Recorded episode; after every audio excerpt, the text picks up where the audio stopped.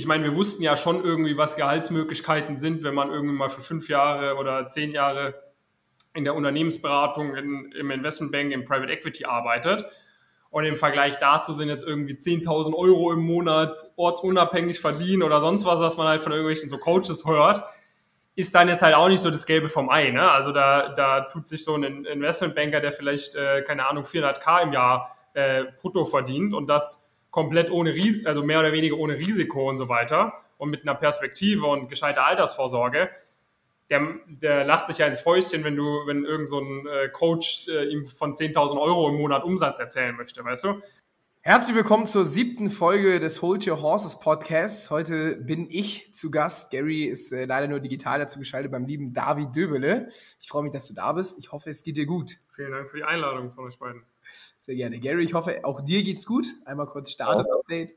Klar. Sehr nice. David, bevor wir anfangen, ähm, machen wir mal so eine kurze Fragerunde. Wie würdest du deinen Beruf einem Kleinkind erklären? Es ist die Frage, wie alt das Kleinkind ist. Ne? Ich würde ihm einfach sagen, hey, guck mal, kleines Kind, ähm, es gibt da draußen äh, einige sehr, sehr spannende Jobs und jetzt rate mal, weil diese Jobs so spannend sind, weil die äh, so gute Gehälter bezahlen, weil man da so viele Möglichkeiten hat, wollen da viele Leute hin. So, ne? Das ist wie irgendwie das neueste Lego-Spielzeug, was richtig geil ist mit dem wollen richtig viele Leute dann spielen. Und so wollen eben richtig viele Leute in, in, in eine Handvoll Jobs. Aber es gibt einfach nicht für alle Leute, die dahin wollen, genug Jobs. Weil diese Arbeitgeber, die, die stellen halt nicht jedes Jahr 100.000 Leute ein, sondern die stellen irgendwie teilweise 10 Leute ein, 20 Leute ein, 100 Leute ein, aber einfach nicht so viele. Und was wir machen ist, wir helfen äh, ambitionierten Studierenden, die da rein wollen, dass sie einfach ihre Wahrscheinlichkeit maximieren, dass sie da einen Job bekommen. Das heißt, wir zeigen ihnen ganz genau auf, wie sie richtig gute Noten schreiben, wie sie Praktika bekommen und, und, und, was einfach dafür wichtig ist, um dort reinzukommen und dort dann auch langfristig erfolgreich Karriere zu machen, glücklich zu sein, Geld zu verdienen, etc. Also ich glaube, so ausführlich hat uns das noch niemand beantwortet. Äh, okay. Äh, wer das nicht verstanden hat, ähm, ich bin mir sicher, das wird auch äh, ein Kleinkinder verstanden haben. Ähm, unsere zweite Frage wäre, was wärst du eigentlich geworden oder was war so mal dein Traumjob, wenn du nicht das machen würdest, was du eigentlich heute machst? Ja, das ist eine gute Frage. Also wahrscheinlich wäre ich entweder ins äh, Banking oder ins Consulting gegangen und dann hätte ich mal geschaut, äh, wo es mich hinzieht. Wahrscheinlich Richtung Private Equity, Venture Capital. Ähm, also nicht so weit von entfernt von dem, was wir heute machen. Sehr gut. Und was ist für dich das Wichtigste im Leben? Gibt ja immer welche, die sagen, ja, irgendwie Familie, Gesundheit und sonst gibt es für dich einen Punkt, wo du sagst, das ist immer das Wichtigste. Ja, schon Gesundheit, würde ich mal sagen. Cool, danke für deine äh, Beantwortung der Fragen. Vielleicht magst du dich jetzt einfach noch mal kurz ein bisschen ergänzen, vorstellen, mhm. ein paar Sätze zu dir und äh, dann legen wir richtig los. Genau, sehr gerne. Ne? Das hatte ich ja gerade schon mal ein bisschen gesagt. Also wir machen Karriereberatung für Studierende. Äh, Firma heißt Pumpkin Careers, gibt es jetzt seit knapp vier Jahren, habe ich äh, zusammen gegründet mit meinem Mitgründer, dem Jonas, als wir fertig waren mit unserem Studium an der Uni Frankfurt. Ähm, wir waren beide selber damals im Studium auf den Trip, dass wir selber irgendwie Karriere machen wollten bei großen Banken, Beratungen, etc. und haben dann eben selber gemerkt, als wir fertig waren mit dem Studium, hey, äh, so es, es, ging schon in die richtige Richtung bei uns, aber wenn wir jetzt nochmal anfangen würden mit dem Wissen, was wir, äh, was wir damals, äh, was wir heute haben, würde es einfach noch besser laufen, noch straighter und und und. Dann haben wir uns gedacht, hey, äh, in diesen Jobs, es geht um große Mengen an äh, Geld, die man irgendwie verdienen kann, es geht um irgendwie berufliche Erfüllung und und und. Da muss es doch Leute geben, die auch ambitioniert sind, die einfach wert, denen es es wert ist, äh, da, da irgendwie sich eine, eine Unterstützung an die Seite zu holen, dass sie einfach dieses Ziel mit einer deutlich höheren Wahrscheinlichkeit erreichen. Haben das erstmal getestet mit so Offline-Workshops, das kam sehr gut an, haben das Ganze in ein Online-Format gepackt. Das machen wir jetzt seit, wie gesagt, knapp vier Jahren. Wir arbeiten dazu mit, mit freiberuflichen Coaches zusätzlich zusammen, die selber teilweise jahrelang für Firmen wie McKinsey etc. gearbeitet haben, die dann ihre Expertise reinbringen. Wir haben so rund 20 Mitarbeiter bei uns aktuell, betreuen über 1000 äh, Klienten und Klientinnen in unseren Coaching-Programmen und ähm, ich äh, bin so ein bisschen nach außen, so ein bisschen das Gesicht der Firma, weil ich äh, eine Personal Brand über Social Media aufgebaut habe über die letzten fünf, sechs Jahre. Ähm, und ähm, genau intern im Coaching mal so das Thema Noten und Bewerbungsunterlagen und den Rest machen andere Leute für uns aus dem Team.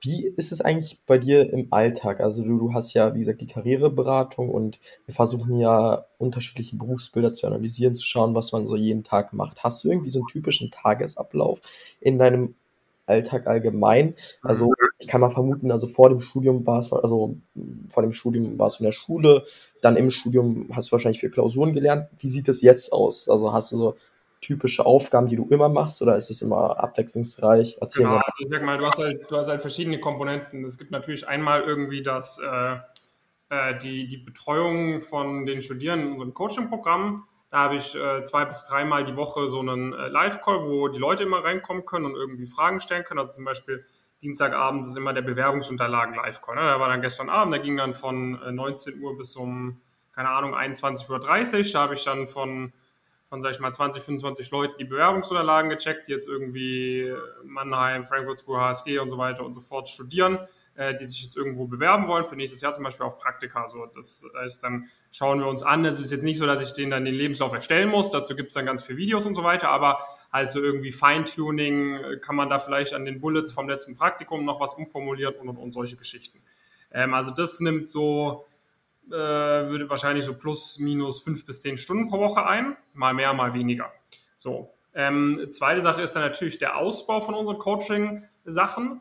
Ähm, das heißt, diese ganzen Videoinhalte, äh, Formulare und, und, und, was wir im Coaching drin haben, das haben wir jetzt über die letzten vier Jahre schon sehr umfangreich gemacht. Inzwischen gibt es dann nicht mehr so viel, was zu optimieren ist. Das ist eher seltener der Fall. Dann äh, beantworte ich natürlich Fragen von den Leuten und so weiter und so fort. Aber sage ich mal, das nimmt jetzt nicht mehr als, ich würde mal sagen, 20 Stunden die Woche ein. So. Dann ist der zweite Block äh, ist, äh, ist äh, Thema Mitarbeiter. So, das habe ich größtenteils abgegeben. Das macht eher der Jonas, weil ich halt äh, vor allem so marketingmäßig beschäftigt bin. Das heißt, großer Teil von mir ist dann halt immer Marketing-Sachen zu machen und da muss man halt unterscheiden, okay, es gibt halt immer so die gleichbleibenden Sachen, das heißt Instagram-Stories, YouTube-Videos und und und, da ist halt immer was zu tun und dann hast du halt immer so Special Project, jetzt zum Beispiel gestern habe ich ein Buch gelauncht. Das kommt am 19. September über den Finanzbuchverlag. Nach ganz oben heißt das Ganze. Ähm, Geht es irgendwie über knapp 300 Seiten mal wirklich von vorne bis hinten um all die Themen, die wir die ganze Zeit auf Social Media behandeln, mit einem Vorwort von einem Ex-Vice President von Goldman Sachs und so weiter und so fort. Also erklärt das eben einmal sehr, sehr umfangreich für alle, die da einfach Bock haben, nach ganz oben in die Wirtschaft zu kommen. Ähm, und so, da habe ich dann gestern den ganzen Tag die TikToks und so weiter hochgeladen, LinkedIn-Posts gemacht und so weiter und so fort. So, und dann hast du vielleicht in, in fünf Wochen mal ein Webinar, dann machst du dafür irgendwie zwei Wochen vermehrt Promo. So, das heißt, ich habe da immer so Special Projects.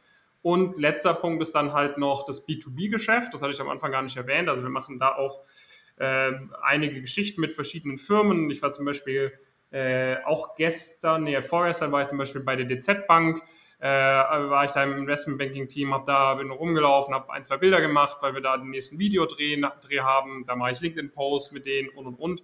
Ja, also so, so Sachen kommen dann auch immer noch zusätzlich dazu. Äh, wir haben ein paar ähm, äh, Beratungshäuser, die wir so auch im Bereich Recruiting, Employer Branding beraten. Ähm, das sind dann auch nochmal irgendwie, sage ich mal, 10 bis 20 Stunden die Woche. Also da kommt schon ein bisschen was zusammen. Ähm, aber im Großen und Ganzen sind es immer mehr Aufgaben, wo ich halt wirklich sage, okay, da, da habe ich wirklich Bock drauf und das sind auch irgendwo meine Stärken. Das heißt, jetzt, ich, ich schneide jetzt keine YouTube-Videos, ich mache jetzt keine Untertitel für so TikTok-Clips oder so, sondern das machen andere Leute aus dem Team. Wie wichtig ist da so das richtige Zeitmanagement und äh, dann vielleicht auch so ein bisschen übergeleitet Thema Zeitmanagement und äh, auch was generell drumherum alles so wichtig ist, wenn du jetzt zum Beispiel gründest. Ähm, lernt man sowas in einem Studium? Ihr habt ja viele, die bei euch irgendwie BWL-Studenten sind. Mhm. Ich glaube aber, äh, ihr, du hattest auch schon mal geschrieben, gesagt, dass ihr auch aus anderen Branchen teilweise oder aus anderen Studiengängen Leute habt, äh, die sich für euch irgendwie interessieren. Also nicht rein vielleicht nur BWL, ja. ähm, sondern vielleicht ist auch ein Jurist dabei, der in irgendeine super große ähm, Boutique möchte oder ähnliches. Ähm, was lernt man eigentlich in so einem Studium und lernt man die Sache, die du später auch eigentlich im Berufsalltag als vielleicht Analyst, als Consultant braucht oder als Gründer? Sind die Sachen da so mit drin oder ist das viel out of box später? Ja, das hängt natürlich schon immer davon ab, wo man, äh, wo man jetzt auch studiert. Ich würde mal sagen, jetzt irgendwie beim Gary an der WHU ist es dann schon ein bisschen praxisorientierter, als wenn du jetzt an so einer staatlichen Uni bist, die dich vor allem sage ich mal, laut Bildungsauftrag in erster Linie für eine akademische Karriere vorbereitet. Also ich, äh, Jonas und ich hatten ja an der Goethe-Uni in Frankfurt studiert, da ist es jetzt schon nicht so, dass ich da jetzt großartig Sachen gelernt habe, die ich jetzt eins zu eins im Alltag anwenden kann. Aber so ein paar, äh, so eine gewisse Denkweise bekommt man dann ja schon äh, eingetrichtert. Ähm, äh, das ist dann natürlich schon hilfreich, aber ist vor allem, würde ich mal sagen, so diese, diese Disziplin, diese Eigenmotivation, auch über einen gewissen Zeitraum gewisse Sachen durchzuziehen das ist so, würde ich mal sagen, der, der Hauptpunkt, den ich im Studium gelernt habe, den wahrscheinlich viele andere auch lernen. Ne? Dass man in der Schule, äh, da musste man sich nicht so wirklich anstrengen, um halbwegs äh, durchzukommen. Ähm, aber wenn du dann im Studium vor, allem, an einer ordentlichen Unis, wo, äh, Uni, wo du auch ein paar andere hundert Leute in deinem Jahrgang hast, die auch ambitioniert sind, hast, da sich durchzusetzen, so da muss man dann einfach schon Gas geben und wenn man das dann äh, channelt äh, in, äh, in Aufgaben jetzt irgendwie im Job oder in der eigenen Gründung, dann ist das, glaube ich, so das, das, das Hauptlearning. Aber jetzt so von den typischen, typischen Aufgaben, die ich mache, jetzt auch im Marketing, ne? also auch wo ich dann schon mit YouTube und so weiter gestartet hatte und schon so selber so Videokurse so verkauft habe mit so Marketing-Funnels. Wann hast du angefangen? Äh, zwei, zwei, Ende 2017 war das. Ähm, so, da habe ich dann auch einmal so ein, so ein, äh, weil ich dachte, okay, ich kenne mich ja aus mit Marketing, hatte ich auch so ein Marketing-Modul mal an der Uni gewählt am Ende von meinem Studium.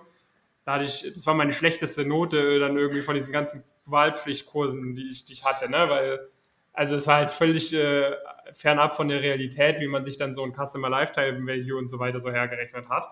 Ähm, ja, also das ist dann schon eher Verhalten, muss ich sagen. Und, und wie ist es jetzt allgemein? Also kannst du dir vorstellen, jetzt äh, auch für immer äh, Pumpkin zu haben oder kannst du dir auch vorstellen, eventuell ins Investment Banking zu wechseln, jetzt nachdem du Pumpkin vielleicht noch zwei, drei Jahre führst? Ja, also ich denke mal jetzt äh, in so eine klassische, äh, sag ich mal, Associate-Position oder im Investment Banking, da fehlt mir einfach die Vorerfahrung. Hm. Ähm, da, macht, da bringt mir das, was ich jetzt so gemacht habe, nicht so wirklich viel.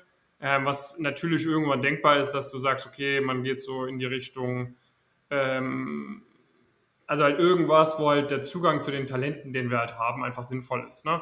Das heißt, äh, es gibt ja schon eine grundsätzliche Möglichkeit, dass du sagst, okay, dann wird man ähm, Partner bei irgendeinem, äh, bei irgendeinem PI oder bei irgendeiner Beratung oder sonst was und hilft denen halt einfach damit, äh, richtig viele, viele Mitarbeiter reinzubringen oder sonst was. So irgendwie sowas würde ich jetzt nicht ausschließen, aber ich habe jetzt auf jeden Fall nicht so einen genauen sieben Jahresplan oder so, den ich eins zu eins verfolgen will und in sieben Jahren ist dann der Exit oder sonst was angestellt sondern ich habe jetzt auf jeden Fall in den letzten dreieinhalb Jahren gemerkt, dass man da schon ein wenig agil bleiben muss, zumindest wenn man, äh, oder zumindest hat sich das irgendwie bei uns gezeigt, dass man oftmals jetzt so Entwicklungen auch nicht immer perfekt vorhersehen kann. Ähm, aber äh, da ist auch, also wir haben auf jeden Fall noch einiges vor und äh, so schnell wollen wir nicht damit aufhören, was wir machen ich glaube, das ist generell ganz gut, anpassungsfähig zu sein und auch, äh, wenn sich neue Möglichkeiten ergeben, die mitzunehmen. Ja. Wie würdest du, bevor wir vielleicht, vielleicht später auch nochmal so über die Entwicklung des Ganzen sprechen, wie würdest du sagen, was zeichnet euch so aus im Bereich Karriere, Coaching, Karriereberatung? Mhm.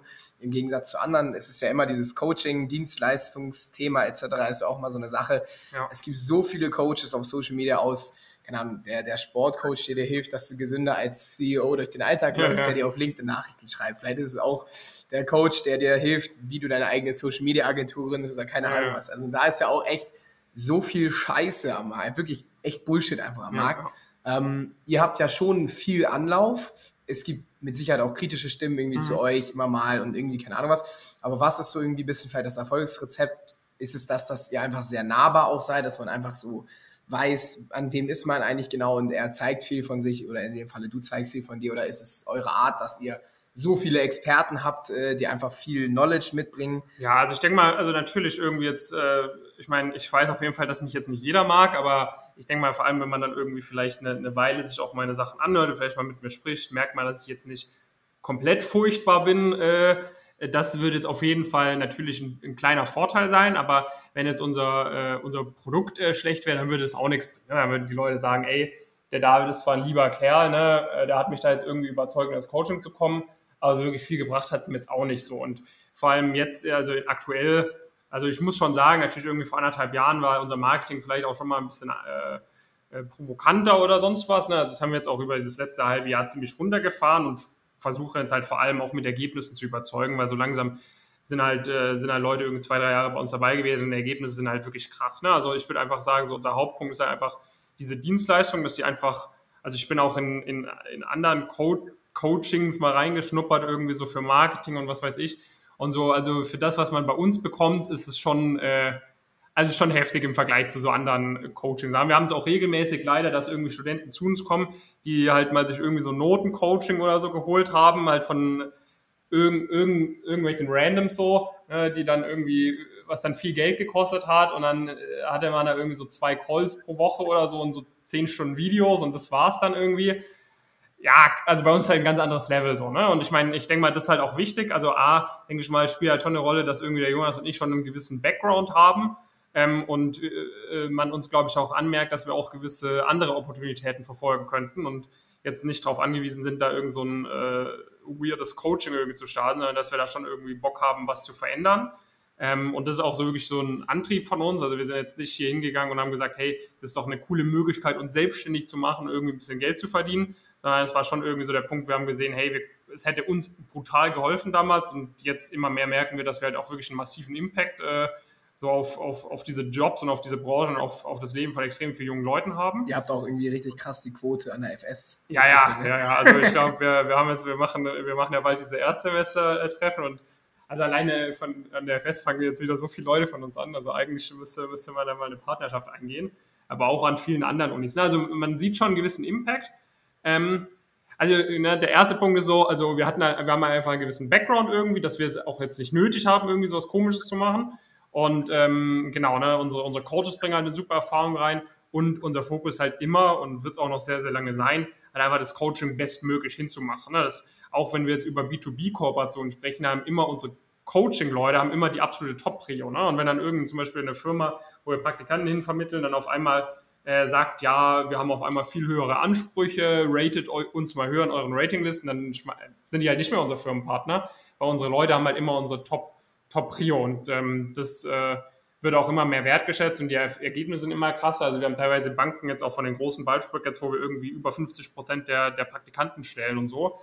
Das ist dann halt, äh, da kannst du dann halt irgendwann nichts mehr dagegen sagen. Ne? Und, und ich will mal sagen, so der letzte Punkt ist halt einfach auch so dieser Netzwerkaspekt. Ne? Du kommst rein und wir haben jetzt seit dreieinhalb Jahren so gut wie jedes Interview irgendwo dokumentiert und und und so das hast du wahrscheinlich bei, ich meine, bei irgendeinem Fitnesscoach, da bringt dir das ja nichts, dass du so ein Netzwerk an Coaching-Teilnehmern vielleicht hast. Aber bei uns halt das auch noch ein massiver Vorteil.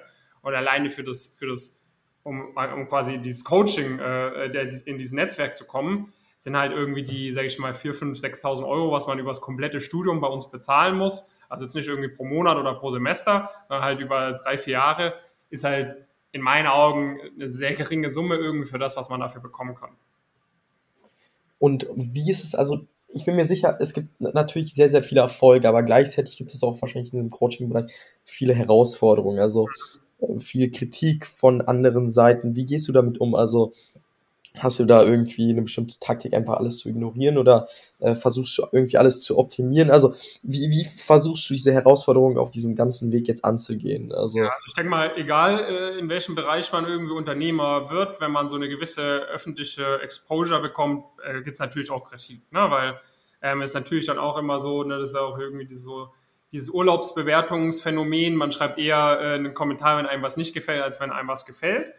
Ähm, also da habe ich schon mit der Zeit gelernt, dass es schon auch wichtig ist, sich jetzt nicht nur auf negative Stimmen nur zu konzentrieren, ne? weil wenn du irgendwie 100 positive Kommentare liest und dann zwei, die dich blöd finden, dann bleiben vor allem die zwei blöd natürlich im Kopf hängen. Das ist schon wichtig, dass man da so ein gesundes, äh, gesund, gesundes Verständnis dafür bekommt, weil sonst macht einem das natürlich sehr zu schaffen, wenn Leute einen extra falsch verstehen und irgendwo einen Kommentar schreiben oder so. Ähm, das ist der erste Punkt. Aber der zweite Punkt, was ich auf jeden Fall gelernt habe über die Zeit, ist, dass man sich halt schon selber in die Verantwortung bringen muss. Ne? Also am Ende des Tages meine Schuld, wenn irgendjemand ein falsches Bild von mir hat, ähm, wenn irgendjemand das nicht versteht, was wir machen, wenn irgendjemand äh, da irgendwie den, das nicht nachvollziehen kann, warum wir das machen, warum Leute zu uns kommen und und und, ist am Ende des Tages äh, meine Schuld. Ne? Ähm, so, ich kann mich, ich, also beziehungsweise nur mit diesem Mindset kriege ich es halt hin, das zu lösen. Ich kann jetzt natürlich auch sagen, wie, warum ist, warum versteht er das nicht? Das ist doch voll doof, dass der so einen Kommentar schreibt. Das ist doch so offensichtlich, was der Vorteil ist, von bei uns dabei sein. Kann ich so für mich selber mich so beschweren, aber das ändert halt nichts, sondern da muss ich mir lieber überlegen, okay, da gibt es offensichtlich bei gewissen Menschen irgendwie, die können das nicht nachvollziehen oder die wollen das nicht nachvollziehen, whatever, wie kriege ich es vielleicht hin, äh, dass die da vielleicht eine neutrale Meinung wenigstens zu bekommen oder dann auch irgendwann eine positive Meinung. Ne? Und dann äh, gucke guck ich halt eher, dass ich da lösungsorientiert rangehe. Also ich, äh, ich kriege da schon immer mit irgendwie, äh, was so, was so auch irgendwo vielleicht mal kritisch über uns gesprochen wird. Ähm, und äh, wir nehmen das dann auch äh, uns zu Herzen und gucken, wie wir da irgendwie, äh, wo wir vielleicht mal was falsch gemacht haben, dass, dass irgendwie sowas aufgekommen ist, um, um sowas einfach in Zukunft zu, zu verhindern. Und ich denke jetzt auch schon, also zumindest meine Wahrnehmung, und es wird auch von sehr, sehr vielen unseren äh, Pumpkin-Membern wiedergespiegelt, so, so dass wir so in dem letzten Dreivierteljahr da schon auch äh, einige richtige Schritte irgendwie gemacht haben. Hm. Und neben der Verantwortungsübernahme, was würdest du noch sagen, sind so wichtige Fähigkeiten jetzt, um erfolgreich jetzt so in dieser Coaching-Bubble allgemein zu sein? Mm, es kommt ja wahrscheinlich so ein bisschen auf, dein, auf, deine, auf deine Nische an. Also ich sag mal, bei uns natürlich so, die Leute, die wir betreuen, die sind natürlich extrem connected. Na, also bei uns ist wirklich so, dass die, ich würde mal sagen, im Vergleich zu anderen Le äh, Leuten, die vielleicht irgendwas im Coaching-Bereich anbieten, ist bei uns wirklich extrem, extrem wichtig, dass halt einfach die Dienstleistung stimmt. So, ne? Also eigentlich bei uns sagt jeder, okay, das war schon irgendwo teuer, aber es ist halt einfach geil und es hat sich trotzdem gelohnt, äh, oder es hat sich auf jeden Fall gelohnt, hier dabei zu sein. Ähm, so, einige sagen auch, okay, das ist äh, lächerlich wenig, was ich dafür gezahlt habe. Ähm, aber so sage ich mal, abgesehen von diesem Punkt, dass er einfach was kostet, zumindest wenn ich jetzt irgendwie uns internes Feedback mit durchlese oder wenn ich unsere, unsere Trustpilot-Bewertung durchlese, so gibt es eigentlich niemanden, der irgendwie sagt, hey, das ist hier, ich hatte keine gute Betreuung oder die Inhalte, da war ich, ich hatte hier irgendwie das Gefühl, dass ich in dem und dem Bereich mir was gefehlt hat oder so, sowas gibt es eigentlich nicht. So, das heißt, die Dienstleistung stimmt einfach und da spricht sich natürlich dann auch immer mehr rum. So, das heißt, es ist eigentlich nie der Fall, dass wir irgendwie Leute an irgendeiner Uni sitzen haben, wo man weiß, okay, der, der oder die ist bei Pumpkin und die sagen so, ey, das hat sich für mich gar nicht gelohnt. So, das, das, das haben wir eigentlich nie. Wir haben irgendwie, ich glaube, 96 Prozent Weiterempfehlungsrate. Die Leute haben irgendwie zu so ich glaube 80 Prozent oder so in dem ersten halben Jahr kriegen die erstes Praktikum, die Hälfte hat das komplette Geld fürs Coaching nach nur einem Jahr im Coaching wieder drin und und und so. Ne? Also die Ergebnisse sprechen halt für sich und das spricht sich natürlich auch um, weil es eine sehr kleine Bubble sozusagen ist, wo sich die Leute bewegen. So, ich denke mal, das ist vor allem in unserer Nische wichtig. Und äh, dann ist halt, glaube ich, auch einfach wichtig am Ende des Tages, dass man auch einfach konsistent dabei ist. Ne? Also ich, wir machen das seit knapp vier Jahren und in dieser Zeit habe ich schon viele äh, Anbieter aus irgendwelchen anderen oder auch so irgendwie so aus diesem Karriere-Studium-Bereich gesehen, die da halt auch rein sind und dann ist man, hat man nach einem halben Jahr halt wieder aufgehört, weil ähm, es ist halt jetzt halt nicht so, dass man da irgendwie das schnelle Geld mit verdienen kann oder so, oder zumindest nicht, wenn man das irgendwie nachhaltig machen will, ähm, sondern man muss halt schon da irgendwie langfristig denken und ich glaube, das ist halt auch einfach wichtig, dass man da auch über so eine gewisse Langfristigkeit reingeht, weil jetzt, wenn ich jetzt vergleiche, wie unser Coaching jetzt funktioniert im Vergleich zu vor zwei Jahren, ist jetzt halt um Welten krasser. So, ne? Also je länger du drin bist, desto besser baust du das Ganze auf, desto mehr Empfehlungen bekommst du, desto mehr Brand Awareness hast du. Und ähm, sowas halt auszusitzen, auch so Phasen, wo es irgendwie nicht so läuft, wo man sich denkt, hey, eigentlich würde ich auch gerne jetzt mal das ausprobieren oder das ausprobieren, dann trotzdem fokussiert zu bleiben. Ich denke mal, das ist das, woran viele andere so Anbieter dann auch scheitern, vermutlich. Du hattest jetzt ja vorhin oder eben auch nochmal angesprochen, so wenn es mal negatives Feedback gibt.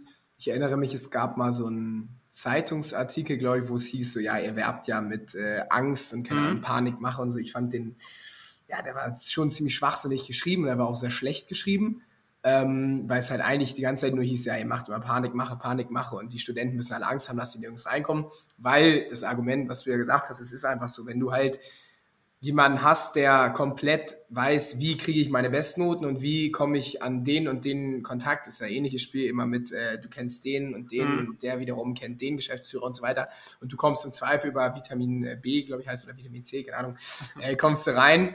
Ähm, das ist natürlich ein Vorteil gegenüber jemandem, der das vielleicht alles gar nicht hat und sich darum nicht kümmert. Der wird im Zweifel vielleicht nicht ganz so hoch dann irgendwo einsteigen können. Deswegen ist es ja auch nicht Panikmache, sondern einfach auch Realität. Aber worauf ich noch ein bisschen hinaus wollte, wie ist denn das so mit der Seriosität? Man sagt ja auch immer, okay, du bist jetzt irgendwie seriöser Unternehmer ähm, und du machst jetzt TikTok, hö, hö, das ist ja so eine Kinderplattform, mhm. ist ja mittlerweile echt gar nicht mehr, aber vor zwei Jahren waren ja die, diese Stimmen dazu, oh, das ist noch eine Tanz-Kinderplattform, sehr, sehr krass. Ja. Leidet das gewissermaßen auch darunter, weil du vielleicht mal ein Video hochlädst, wo du dir so denkst, ey, voll geil, dann denkst du eine Woche später, scheiße, hätte ich mal nicht hochladen sollen, ah, Mist, bin ich unzufrieden mit. Wie ist das so mit deiner Wahrnehmung? Seriosität etc. Also ich meine, ich spreche auch mit, mit Firmen, ich bin auch im Gespräch mit sehr großen Firmen, ob wir denen helfen, irgendwie ihren TikTok-Account hochzuziehen, weil die es ja gar nicht äh, hinbekommen, also irgendwelche große Beratungshäuser und so weiter.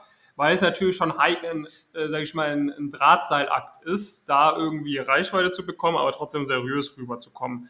So, und ich muss schon auch zugeben, dass wir bei diesem Drahtseilakt vermutlich an der einen oder anderen Stelle auch mal auf der falschen Seite runtergefallen sind ähm, das war dann, also das haben wir jetzt, wie gesagt, jetzt so seit einem halben Jahr haben wir das extrem reduziert und es ist auch wirklich merklich da, aber so vor einem Jahr hätte ich jetzt halt irgendwelche Ralf Lauren-Sprüche zweimal die Woche auf TikTok rausgehauen und ich wusste halt vorab, das kriegt 300.000 Aufrufe, 400.000 Aufrufe, vielleicht auch mal eine Million, genau so, ne? Also und IB noch möglich und so weiter. Das hat sich ja wirklich extrem etabliert so. Ich kriege es immer noch, obwohl ich seit einem halben Jahr nicht mehr IB noch möglich gesagt habe, ähm, ist das immer noch irgend so ein Ding, so ein Meme äh, drin. So und ich meine, so das hat, es war jetzt irgendwie lustig, so das hat Aufmerksamkeit gebracht, aber am Ende des Tages ähm, haben wir uns dann halt auch so die Frage gestellt, okay, ähm, am Ende des Tages es gibt halt schon jetzt nicht eineinhalb, anderthalb Millionen Leute, die irgendwie für uns äh, interessant sind. Ne? Also es gibt, äh, es gibt vielleicht, es gibt eine halbe Million Wirtschaftsstudenten, aber bei denen sind äh, nicht mal die Hälfte halbwegs ambitioniert. Ne? Das heißt, du hast so einen harten Kern von vielleicht, so sagen wir mal, 10, 20.000 Leuten, die wirklich äh, Gas geben wollen. So, ne? Dann hast du vielleicht noch mal ein paar, paar mehr irgendwie, vielleicht, sagen wir mal, insgesamt also vielleicht 60, 70, 80.000 Leute, die man dann vielleicht noch dahin führen kann, dass sie Bock haben, Gas zu geben, wenn man ihnen die Perspektive aufzeigt. So, da hast du insgesamt also vielleicht 100k, so die, für die das wirklich richtig relevant ist, was wir machen oder für die es potenziell relevant sein wird.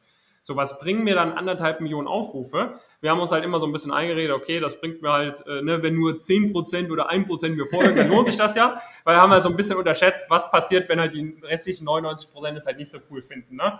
Ähm, weil dann hast du natürlich das Problem, dann sagt irgendjemand, äh, keine Ahnung, an der und der Uni, er ist jetzt bei Pumpkin dabei und die, seine Freunde, die es nicht so checken, was wir machen, die nur mich kennen, wie ich Ralf Lauren Witze mache, denken halt so, hör, das ist doch dieser David, der, der denkt, dass man den ganzen Tag Ralf Lauren tragen muss, das ist doch Comedy, weißt du, das ist dann so ein bisschen problematisch so. Das ist übrigens äh, Ralf Lauren, aber es hat keinen Reiter. ähm, so, das heißt, das ist so ein bisschen äh, das, das Thema gewesen. Und jetzt seit einem Jahr haben wir zum Beispiel dieses Comedy-Ding komplett rausgestrichen. Wir hatten so in unserer TikTok-Planung hatten wir so Rubrik Comedy drin, haben das komplett rausgestrichen. Und seitdem merken wir auch schon, äh, die Leute, die sich zu uns anmelden, jetzt haben wir auch wieder diese richtig gut, ne? Jetzt haben wir diese, diese Leute, die entweder schon krasse Praktika gemacht haben, die zu uns kommen, oder die Leute mit dem Hülle-Abi, die nach St. Gallen gehen, Frankfurt School Mannheim und so weiter und so fort. Die hatten wir eine Weile lang irgendwie nicht so stark bekommen, weil wir halt wahrscheinlich zu sehr Reichweiten bekommen haben und zu wenig oder zu weit uns von unserem Kern entfernt haben. Da sind wir jetzt wieder sehr gut angekommen. Ähm, also das, also ich würde mal sagen, man muss halt, man muss halt überlegen, mit was für eine Erwartungshaltung man so an so TikTok rangeht. Du kannst es als seriöse Unternehmer oder seriöse Unternehmensberatung kannst es halt nicht erwarten, dass du irgendwie eine halbe Million Aufrufe dann bekommst. Wenn wir das, also sag ich mal, bekomme ich mit seriösem Content vielleicht, äh, sage ich mal, eins von 100 äh, Stück vielleicht auch mal hin. Ähm, aber das ist schon sehr selten. Aber es muss auch nicht das Ziel sein. Ne? Also du musst ja halt so ein bisschen überlegen, wie groß ist eigentlich unsere Zielgruppe und dass man dann versucht, da irgendwie hinzukommen und sich schon tendenziell eher nicht zum Affen macht. Ähm, ja. Hm. Und, und wie ist es eigentlich ähm, also mit, mit der Zielgruppe? Also ja, ihr habt ja natürlich sehr viele Leute, hm. die Interesse haben. Nehmt ihr eigentlich auch wirklich alle auf? Also, oder lehnt ihr auch mal vielleicht jemanden ab und sagt, okay, hey, hey, äh, wir, wir sehen da nicht wirklich viel Potenzial bei dir. Es wird wahrscheinlich nicht möglich sein. Ja, klar. Also das ist, das, ist schon, das ist uns schon auch sehr wichtig. Also man muss schon sagen, dass wir mit der Zeit ähm, unsere Anforderungskriterien immer mehr angepasst haben, hingegen, also in die Richtung von dem, wann noch was möglich ist. Ne? Also zum Beispiel vor zwei Jahren, wenn da jetzt jemand zu uns gekommen wäre, der ist im dritten Semester an der Fachhochschule, hat sein Abi voll in den Sand gesetzt und sagt uns, er will auf jeden Fall zu einer Bulge Bracket Investment Bank und wir sagen ihm, ey, so guck ein, mal. Äh, hm? so ein Unknown, was. Also, was, also äh, so Goldman Sachs, JP Morgan, also so den wirklich die absolute Creme de la Creme. Gary, hat, die, Gary hat direkt gelacht, er wusste was. Ähm, äh, so, ne, also jetzt diese Ausgangslage, da hätten wir wahrscheinlich vor zwei Jahren gesagt, du hör mal, so, das, das will wahrscheinlich nichts werden, ist es auch okay, wenn wir dich nur bis da und dahin bringen. So, wir geben schon Vollgas, aber das wird wahrscheinlich nichts werden. So, und er hätte gesagt, nee, ich will auf jeden Fall so eine Ballsprecke, so mache ich das Coaching nicht den hätten wir abgelehnt. Inzwischen haben wir, sag ich mal, äh, fünf Leute irgendwie mit so einem Profil zu irgendeiner Ballspracket gebracht in der Vergangenheit. Das heißt, wir wissen, den können wir aufnehmen. Wir testen dann schon auch, okay, ist die Person wirklich motiviert, meint die es wirklich ernst oder hat die vielleicht einmal einen TikTok von mir angeschaut, wo ich sage, man kann im Investmentbanking mit 100.000 Euro einsteigen, will deshalb das machen, so.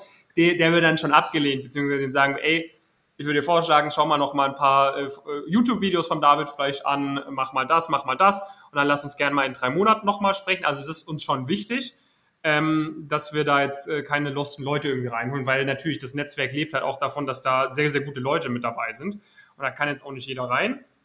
Ähm, aber so, wir merken halt schon, dass man echt noch viel, viel optimieren kann. Und unser, sag ich mal, der, der, der, ideale Kandidat kommt halt schon relativ früh im Bachelor zu uns. Ne? Ähm, das heißt irgendwie vielleicht sogar vor dem Studium oder so in den ersten drei, vier Semestern, weil wir da halt einfach noch am meisten mit den Leuten machen können. Also wir haben auch, man kann auch, wir haben so ein Investmentbanking und Strategieberatung Track-Programm jeweils, wo man reinkommt, wenn man sich so jetzt ready ist für die Bewerbung bei den Top-Unternehmen. Da gibt es auch regelmäßig Leute, die waren schon bei Barclays und bei Rothschild, die kommen dann zu uns für ihre letzten Bewerbungen zum Beispiel, so, die kommen dann direkt da rein, das haben wir auch. Aber das ist jetzt, sage ich mal, nicht unser allerprimäre Zielgruppe, sondern die primäre Zielgruppe sind schon so Leute noch relativ am Anfang, wo man wirklich am allermeisten einfach bewegen kann, weil da ist natürlich der Benefit am allergrößten. So, für den anderen ist auch super groß der Benefit, aber für die, die am Anfang sind, und das sind halt noch sehr unbeschriebene Blätter, ne? Die haben dann, die haben vielleicht ihr Abi, da jetzt kein 0,7er Abitur gemacht, ne? studieren jetzt vielleicht nicht an der LSI oder in Harvard oder so, aber sag ich mal, äh, selbst wenn die jetzt ein normales Abi haben, an einer normalen Uni studieren, sind die immer noch so, dass man fast alles machen kann. Ne? Aber je länger man halt wartet und je länger man halt selber irgendwie ineffizient ist, Fehlerchen macht, desto mehr verspielt man sich halt die Möglichkeit auf diesen perfekten Weg und wir finden es halt am coolsten, die Leute möglichst nah halt einfach an diesen perfekten Weg ranzubringen. Du hast ja jetzt äh, angesprochen von einem Moment oder von fünf Leuten, die ja schon quasi von sehr weit äh, mit schlechten Voraussetzungen, in Anführungsstrichen, nach sehr weit oben gebracht mhm. habt.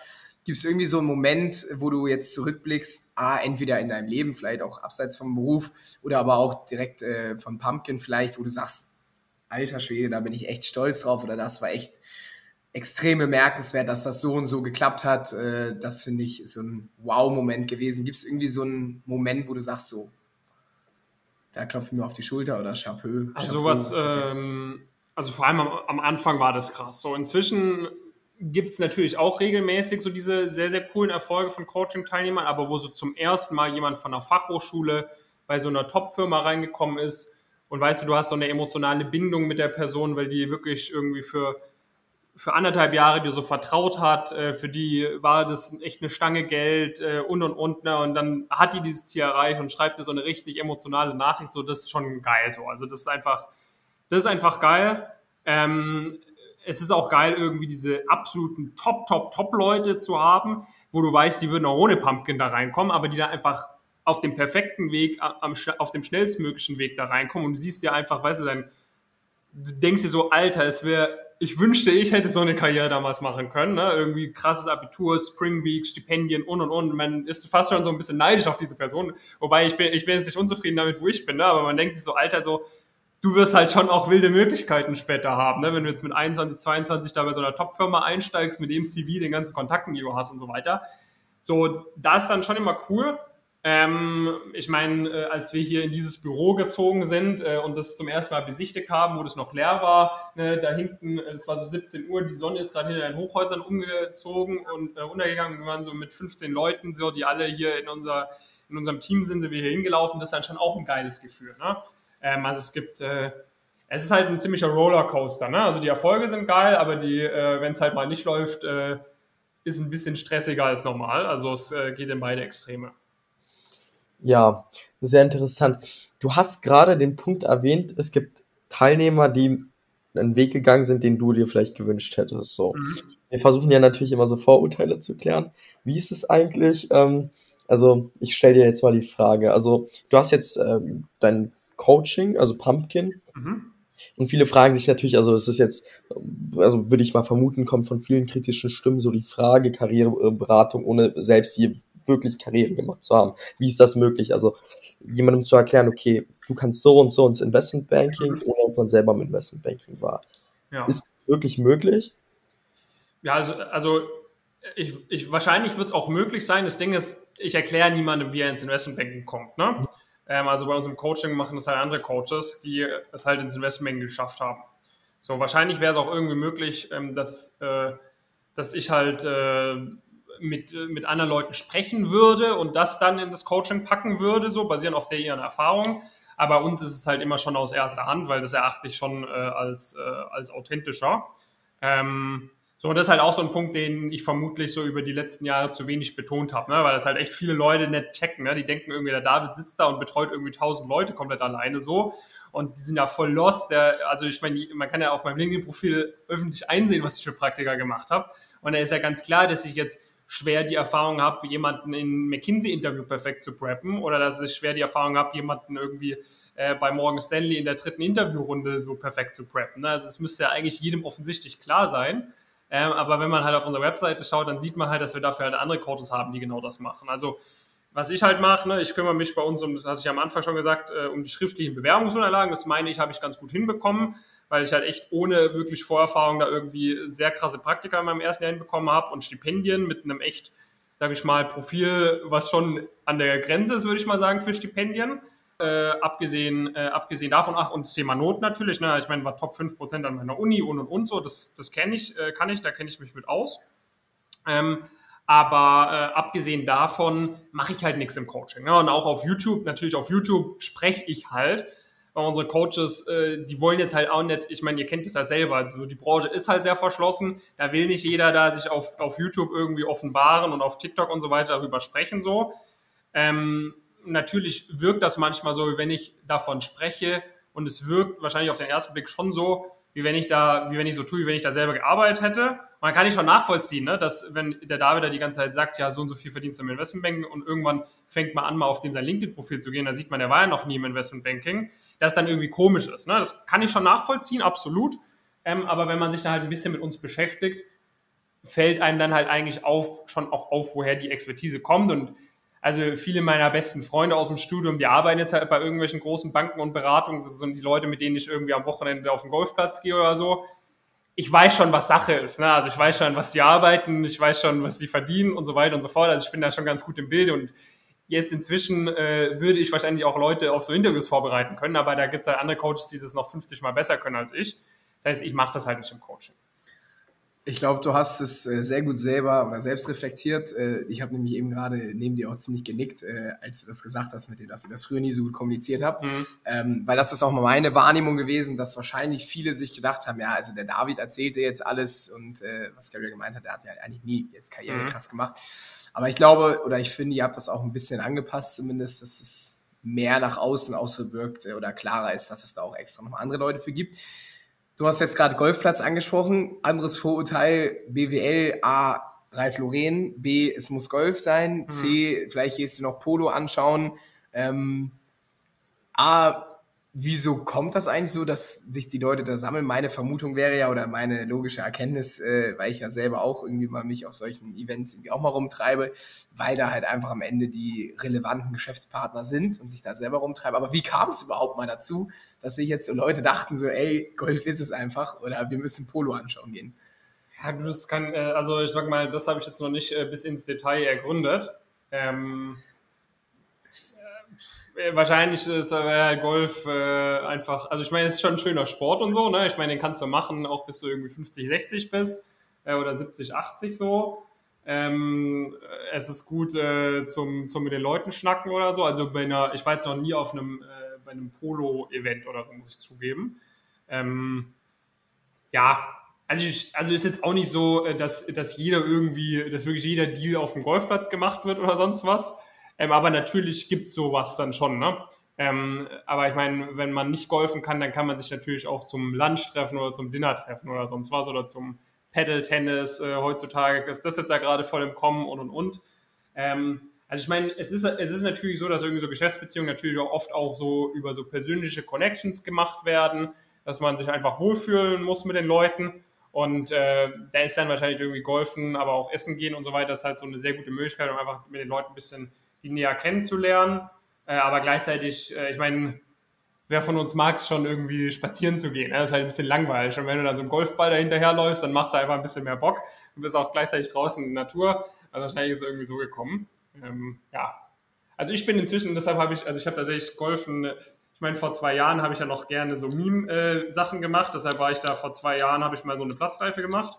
Aber inzwischen äh, bin ich tatsächlich, was Golfen geht, gar nicht mal so schlecht. Also Jetzt ist mein Niveau auch so, dass man mit mir golfen gehen kann, ohne dass ich alle aufhalte. Und da bin ich sehr stolz drauf. Und das äh, Niveau äh, will ich jetzt erstmal für die nächsten 50 Jahre halten, bis ich dann in Rente nur noch auf dem Golfplatz abhänge. Also ich habe tatsächlich noch nie ähm, wirklich jetzt so aktiv mal richtig Golf ah, auf dem Golfplatz gespielt. Also wenn man das erste Mal Blut geleckt hat, wenn man das erste Mal so ein so ein Driver richtig schön gehittet hat auf so ein paar fünf und der fliegt irgendwie schön straight da runter und dann machst du noch mit einem Siebener Eisen und dann direkt aufs Grün und dann machst du so einen schönen Two-Putt oder so, das ist schon ein geiles Gefühl und dann, äh, also ich, also ich könnte mir auf jeden Fall vorstellen, jeden Tag golfen zu gehen, aber es kostet einfach zu viel Zeit, leider. Also ich glaube, ich würde im Zweifel sonst eher mit dem Golfkater so ein bisschen rumfahren und äh, ja, nebenbei mal das gucken, dass es euch allen gut geht und über die Hügel und so weiter. Mhm. Ähm, nee, aber sehr, sehr äh, ja, cool, dass äh, du da deine Gedanken zugeteilt hast. Nee, apropos ähm, Golfen, äh, wir haben ja natürlich auch äh, früher, als wir selber so in dieser Coaching-Bubble mal so unterwegs waren und diese Social Media Coaches gesehen haben, äh, gab es ja viele Coaches zum Beispiel, die so aufs Geld fixiert waren, also die mhm. immer die posen mussten mit ihren Por mit ihrem Porsche oder keine Ahnung, was sie da hatten, die Rolex und alles präsentieren mussten. Wie ist es da so als Coach? Also wird man wirklich Coach, um schnell Geld zu verdienen? Oder äh, gibt es noch andere Motive, warum man vielleicht allgemein so in eine Beratung geht? Also ich würde mal vermuten, okay, man will vielleicht anderen helfen. Was sind eventuell noch andere Motive? Ja, also ich denke mal, bei uns war es halt wirklich so der, der Hauptgrund, dass wir gesagt haben, okay, ähm, wir sehen uns da irgendwie selber, uns hätte das selber brutal viel geholfen, ähm, dass, wir, äh, dass wir halt dieses, äh, diese Coaching-Dienstleistung anbieten. Natürlich, also ich finde Unternehmertum extrem spannend einfach. Ne? Also es war jetzt nie so, dass ich gesagt habe, ich will auf Krampf irgendwas gründen, egal was. Ähm, aber es war halt irgendwie schon so, dass ich, dass man sich selber irgendwie so ein bisschen denkt, okay, äh, wenn man irgendwie später mal äh, ein eigenes Unternehmen hat, irgendwie, wenn man, wenn man irgendwie 100 Prozent seiner Arbeit irgendwie in sich selbst sozusagen reinsteckt, dass es einfach ein geiles Gefühl ist so. Und ähm, da waren halt viele Punkte einfach richtig, als wir fertig waren mit unserem Studium, dass wir gesagt haben, hey komm, wir, wir probieren das einfach mal aus. Das schnelle Geld war jetzt eigentlich nicht so der Fokus, weil ähm, wir da eigentlich schon so, ich meine, wir wussten ja schon irgendwie, was Gehaltsmöglichkeiten sind, wenn man irgendwie mal für fünf Jahre oder zehn Jahre in der Unternehmensberatung, in, im Investmentbank, im Private Equity arbeitet. Und im Vergleich dazu sind jetzt irgendwie 10.000 Euro im Monat ortsunabhängig verdienen oder sonst was, was man halt von irgendwelchen so Coaches hört, ist dann jetzt halt auch nicht so das Gelbe vom Ei. Ne? Also da, da tut sich so ein Investmentbanker, der vielleicht, äh, keine Ahnung, 400k im Jahr äh, brutto verdient und das komplett ohne, Ris also mehr oder weniger ohne Risiko und so weiter und mit einer Perspektive und gescheiter Altersvorsorge, der, der lacht sich ja ins Fäustchen, wenn du, wenn irgend so ein äh, Coach äh, ihm von 10.000 Euro im Monat Umsatz erzählen möchte, weißt du? Also es, es, wir hatten jetzt nie so darauf so einen krassen Fokus gelegt irgendwie. Natürlich, wenn du ein eigenes Unternehmen gründest, natürlich spielt dann schon auch eine Rolle, dass man sich denkt, okay, äh, in the long run wird sich das vielleicht schon auch finanziell lohnen.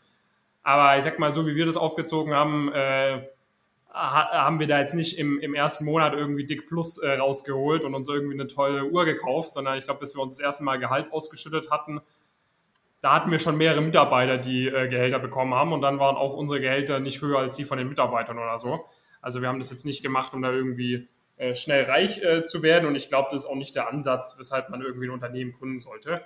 Das ist dann wahrscheinlich nicht so das, das Gelbe vom Ei sehr weise Worte auf jeden Fall. Ich hätte jetzt, glaube ich, nochmal vielleicht so eine kleine abschließende Frage, die mich einfach äh, interessiert, weil wir vorhin auch über Polo, äh, Hemden und so weiter gesprochen haben. Glaubst du, dass du über die letzten Jahre hinweg diese Begrifflichkeiten BWL Justus, BWL Marie und so weiter mitgeprägt hast? Weil das war ja auch, äh, also man hört es ja auch immer noch, aber das war ja echt so vor eineinhalb, als du auch so richtig an diesem Peak auf Social Media jeden Tag gefühlt Millionen Aufrufe und so weiter, jeder immer B, äh, IB noch möglich. Da war ja auch immer, ja, wieder hier BWL Justus, BWL Marie und Papa, keine Ahnung was. Gibt ja dann auch diese Meme-Seiten, Hedgefonds Henning ja. und so weiter. Ähm, glaubst du, du hast da mit deinen Teil zu beigetragen? Also das war echt eine verrückte Zeit irgendwie. Es hat sich irgendwie so beides, also es war echt Hand in Hand so mit unserer Gründung und diesem Social Media Zeug sind dann echt so Hedgefonds Henning, BWL Memes, damals initial noch HSG Memes und noch so Papas Kreditkarte und noch so ein, zwei andere sind da irgendwie so aus, der, aus dem Boden gesprossen.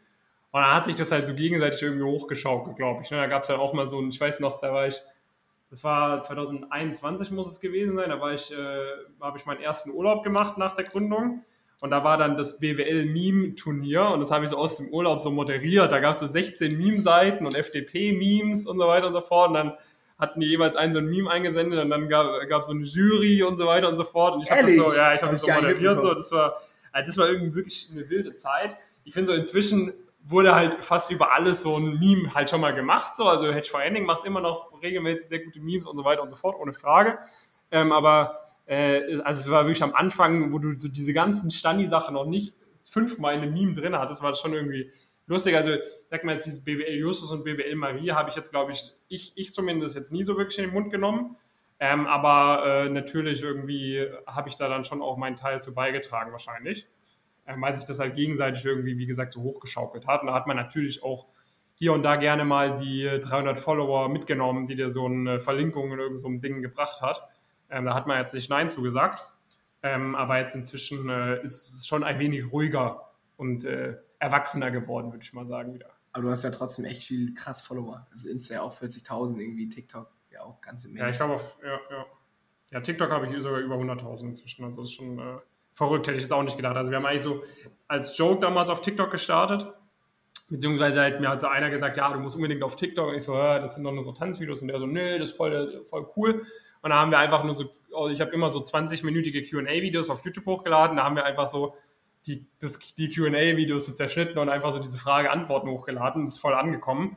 Und so wirklich so, das, also ich glaube, das erste Jahr, so auf die ersten 30, 40.000 TikToks, äh, TikTok-Follower, wir haben wirklich nichts, also wir haben nichts dafür extra gemacht. Also wir haben einfach nur die Sachen von YouTube da hochgeladen. Inzwischen mache ich schon extra so TikToks, weil Instagram Reels spielt da auch nochmal eine große Rolle. Da kriege ich fast mehr Reichweite als auf TikTok. Ähm, ja, aber äh, jetzt ist jetzt nicht so die Top-Prio. Ja, sehr cool. Äh, lieber David, vielen, vielen Dank für deine ganzen Insights. Ähm, vielleicht hast du jetzt, äh, wo wir den Podcast langsam mal beenden, ähm, noch irgendwie so einen weisen äh, Kalendersatz oder irgendwie so einen Spruch oder irgendeinen Tipp, wo du sagst, keine Ahnung, das hätte ich gerne, wenn ich jetzt 14 wäre, gewusst oder das mhm. hätte ich gerne gemacht. Ähm, vielleicht hast du da einfach nochmal so zur, zur Abmoderation in Anführungsstrichen nochmal so ein kleines Zitat. Ja, wahrscheinlich ist das Wichtigste, dass man äh, sich einfach selber vertraut, ne? dass man am Ball bleibt, dass man äh, nicht irgendwie, wenn einmal Rückenwind kommt, äh, wenn einmal Gegenwind kommt oder irgendwas nicht so läuft, äh, dass man dann nicht irgendwie die Segel streicht, sondern dass man mal sich für zwei, drei Jahre mal auf eine Sache fokussiert, egal ob es jetzt ist, man gründet sein eigenes Unternehmen oder ob das jetzt ist, äh, man, äh, man macht ein Studium oder sonst was. Also die wenigsten, denke ich mal, vor allem wenn man jung ist, haben sich überhaupt mal für drei Wochen auf irgendwas fokussiert ähm, und wenn man dann mal wirklich sich mal zwei, drei Jahre gibt und in einem Bereich wirklich Vollgas zu geben, dann kann man schon sehr viele andere Leute outperformen. Ich denke mal, das ist in unserer Generation noch viel krasser als früher, weil in unserer Generation, denke ich mal, gibt es sehr viele Leute, die mal das probieren wollen, dann mal das probieren wollen, dann mal das probieren wollen. Ähm, es gibt äh, sehr wenig Leute, die halt wirklich äh, committed sind auf eine Sache über einen längeren Zeitraum. Wenn man da die Person ist, die das macht, dann kann man, glaube ich, egal, also in so gut wie jedem Bereich äh, sehr erfolgreich werden. Und egal in welchem Bereich, solange man einfach äh, erfolgreich ist, besser ist als die anderen, kann man damit auch Geld verdienen, glücklich sein, coole Ergebnisse erzielen und das wäre so ein bisschen meine Message zum Ende. Sehr schöne Message. Danke dir. Also ich, ich fand die Insights sehr interessant, wirklich sehr cool, ähm, dich wirklich auch mal ähm, aus seinem, aus seinem Beruf auch mal kennenzulernen, aus dieser Berufsperspektive. Ähm, danke dir wirklich. Also, Leander, hast du vielleicht noch abschließende Worte? Ja, nee, äh, war sehr, sehr cool, hat mich sehr gefreut. Sehr schönes Büro habt ihr hier auf jeden Fall. Ähm, da fehlt meiner Meinung nach noch der Whirlpool auf der äh, Dachterrasse, aber da hattest du mir beim letzten Mal schon gesagt, dass äh, dann im Endeffekt da am Ende alle die Mittagspause ein bisschen zu lange drin verbringen wahrscheinlich. Ja. Ähm, nee, sehr, sehr cool, David. Danke, dass du dir die Zeit genommen hast. Und ich würde sagen, wir hören uns dann in der nächsten Folge wieder. Und äh, bis bald. Ciao. Macht's gut, danke euch.